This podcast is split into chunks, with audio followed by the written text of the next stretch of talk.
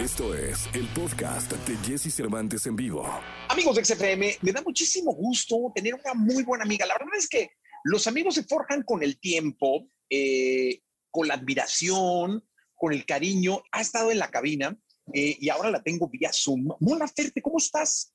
Muy bien, Jessy, qué gusto hablar contigo, como siempre. Igualmente, oye, Mon, qué, qué gran canción. Déjame felicitarte porque escuché esta canción de mujer. Leí el, primero leí, el, debo reconocer que leí un artículo en Reforma, eh, un artículo muy bonito que sacaron con una, una charla que tuviste con ellos. Bueno, creo que, que fue, fue, una entrevista que te hicieron, pero el artículo muy completo. Y me llamó mucho la atención porque dije, híjole, a ver, ahora qué vamos a, vamos a escuchar, ¿no? Este, porque la combinación suena explosiva y muy interesante. Bola Ferte y Gloria Trevi. No, hombre, escuché la canción, me voló. Qué buena canción. Muchas felicidades. Cuéntale al público la historia detrás de la canción.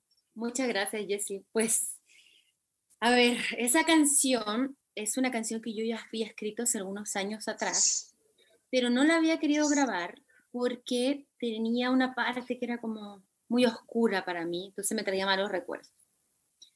Y cuando decidí grabar este nuevo álbum, que por cierto ya está, eh, el álbum 6, eh, puse, me puse a registrar canciones que tenía desde antes y encontré esta. Me pareció una gran canción, la tomé, le moví dos, tres cositas en la letra y tomó un vuelco muy bonito que me hace sentir muy bien hoy de, retomar esta canción. Y entonces, bueno, la canción es poderosa eh, y necesitaba una, una mujer que fuera poderosísima, que me inspirara. Y decidí invitar a Gloria, que soy fan de Gloria desde que tengo, no sé, 10 años, que la amo con locura. Y me siento muy feliz de poder cantar con ella esta canción. Oye, ¿qué, qué, qué se siente estar junto a, a tu ídolo? Es decir, eh, bailar, cantar, interactuar y ahora promover.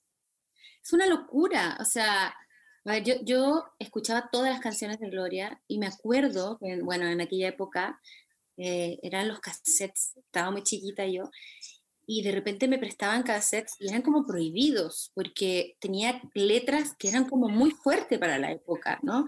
Pero que nosotras este, nos sentíamos muy identificadas con las compañeritas de, de, curso. Me acuerdo que la que era como, oh, era la de Virgen de las Vírgenes, o la de Hoy me iré de casa. No, que, Hoy me iré de casa corriendo descalza. No, esa era, pero así, yo soñaba que me arrancaba de mi casa escuchando esa canción. Entonces, imagínate, estar escuchando estas canciones de Gloria y querer ser como ella, porque yo me peinaba como ella, me ponía las medias rotas. Y, hoy poder compartir con ella, ver que es un amor, que es hermosa, que es súper artista, no sé, es un, siento que soy muy afortunada, la verdad.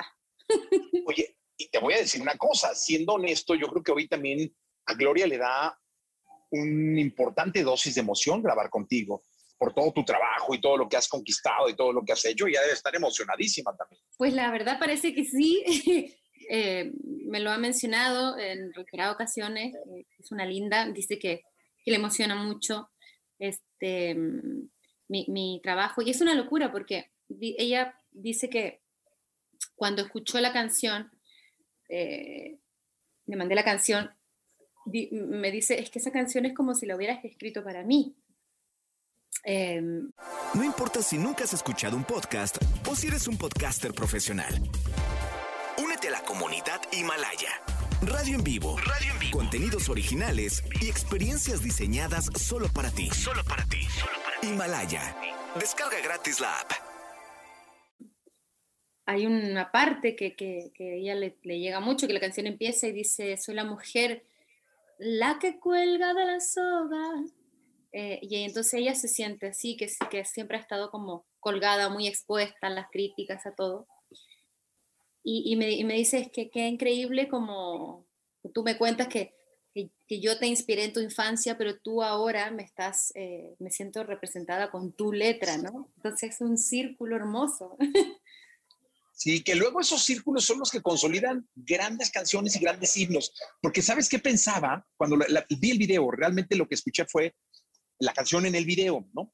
y yo decía, caray, si estuvieran abiertos los antros, hoy en día, que yo creo que no tardan en abrirse a full, ¿no? Pero están abiertos, pero no como deberían. Esto sería una locura, o sea, porque es una canción de, de echar tequila, mezcal, de compartir, de gritar, de brindar, de abrazar y de sentir con amigas, amigos y familia. Sí, por favor, abre los astros. Se acabe la pandemia. Uf, Dios te oiga. Ay, por favor. Pero ¿verdad que es así? O sea, es, es, una canción para cantar también, ¿no? Sí, claro.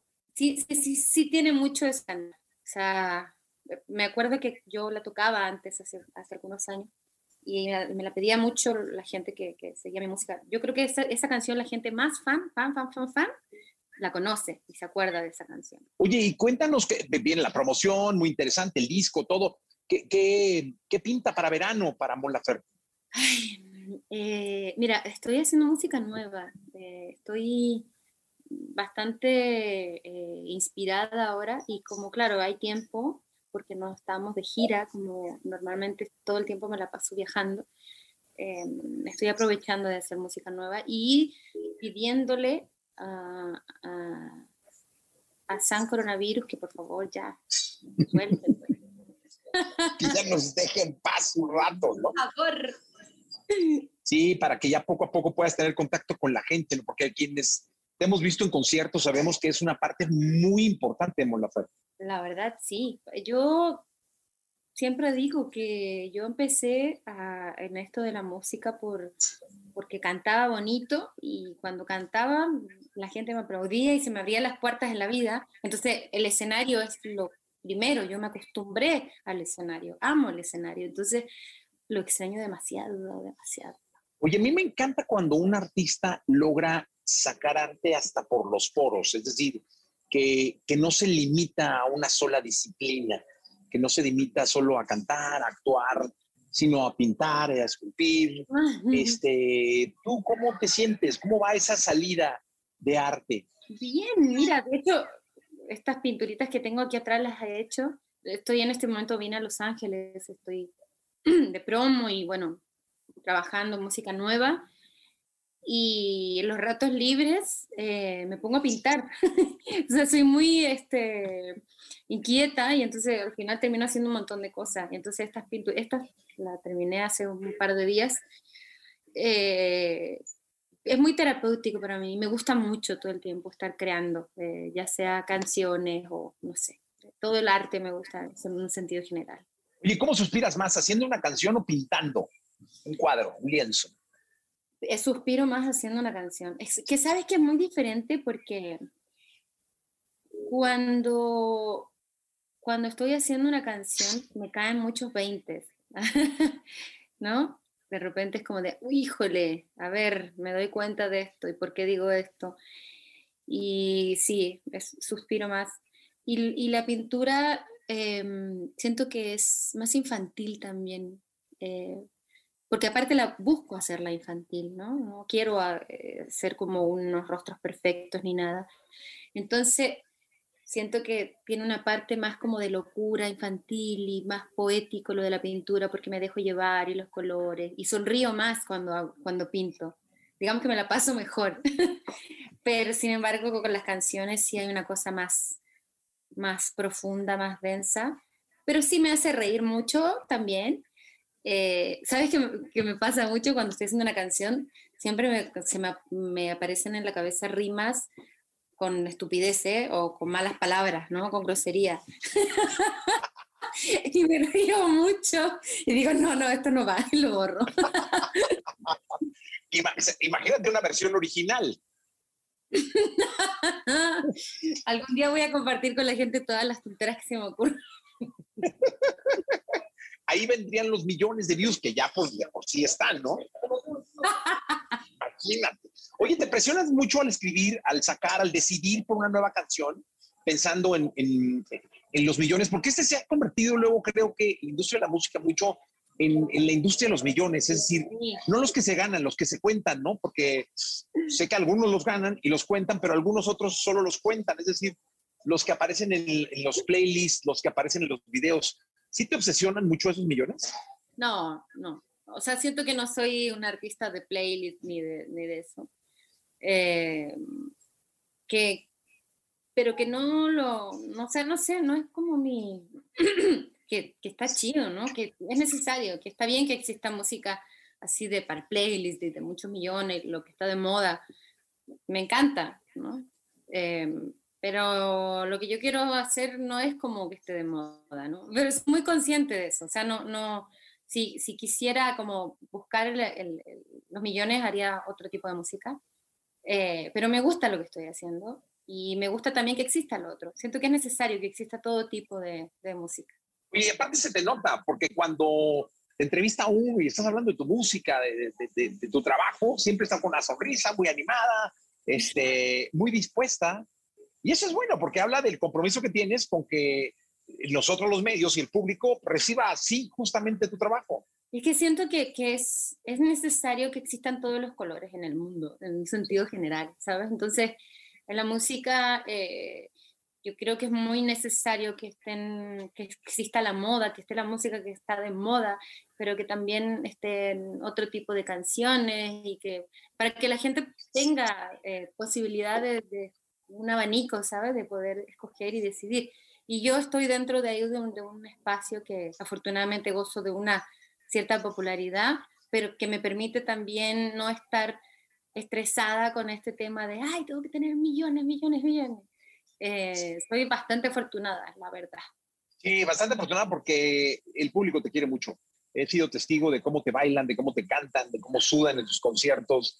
Y, y eso es lindo porque creo que luego es un don que no todos tienen. La verdad es que soy afortunada porque tengo un público muy fiel, pero muy, muy, muy fiel, que realmente me siguen para todos lados y, yo siempre y pienso, no tengo un álbum que va de esto, ahora voy a lanzar otro álbum que, que no sé, este por ejemplo va más hacia la música tradicional mexicana, al folclore, eh, y el anterior tenía mambo, salsa, trap, y, pero ahí están conmigo, porque al final... Eh, saben que, que, para mí es eh, la, la, forma eh, lo, que yo he visto las canciones, pero eh, siempre como que la esencia supongo que sigue siendo la misma o es lo que perciben, no sé. Es lo lindo, ¿no? Cuando los géneros se degeneran y ya la gente sigue al artista. Sí, eso siento que, que pasa con, con mi arte y que la gente, la gente que me sigue también siente eso. Sí, totalmente. Bueno, un placer tenerte, Nexa. ¿Por qué no dejamos sonando tu canción? Y aparte, eh, pues esperamos verte pronto por acá en México y en la cabina. Sí, Jessy, me encantaría ya que ganas, por favor. Tiene muchísimo tiempo que no nos vemos. Gracias por todo, por el apoyo y gracias a la gente. Y los dejamos con La Mujer junto a Gloria Trevi. Gracias, Bon. Escucha a Jesse Cervantes de lunes a viernes de 6 a 10 de la mañana por Exa FM.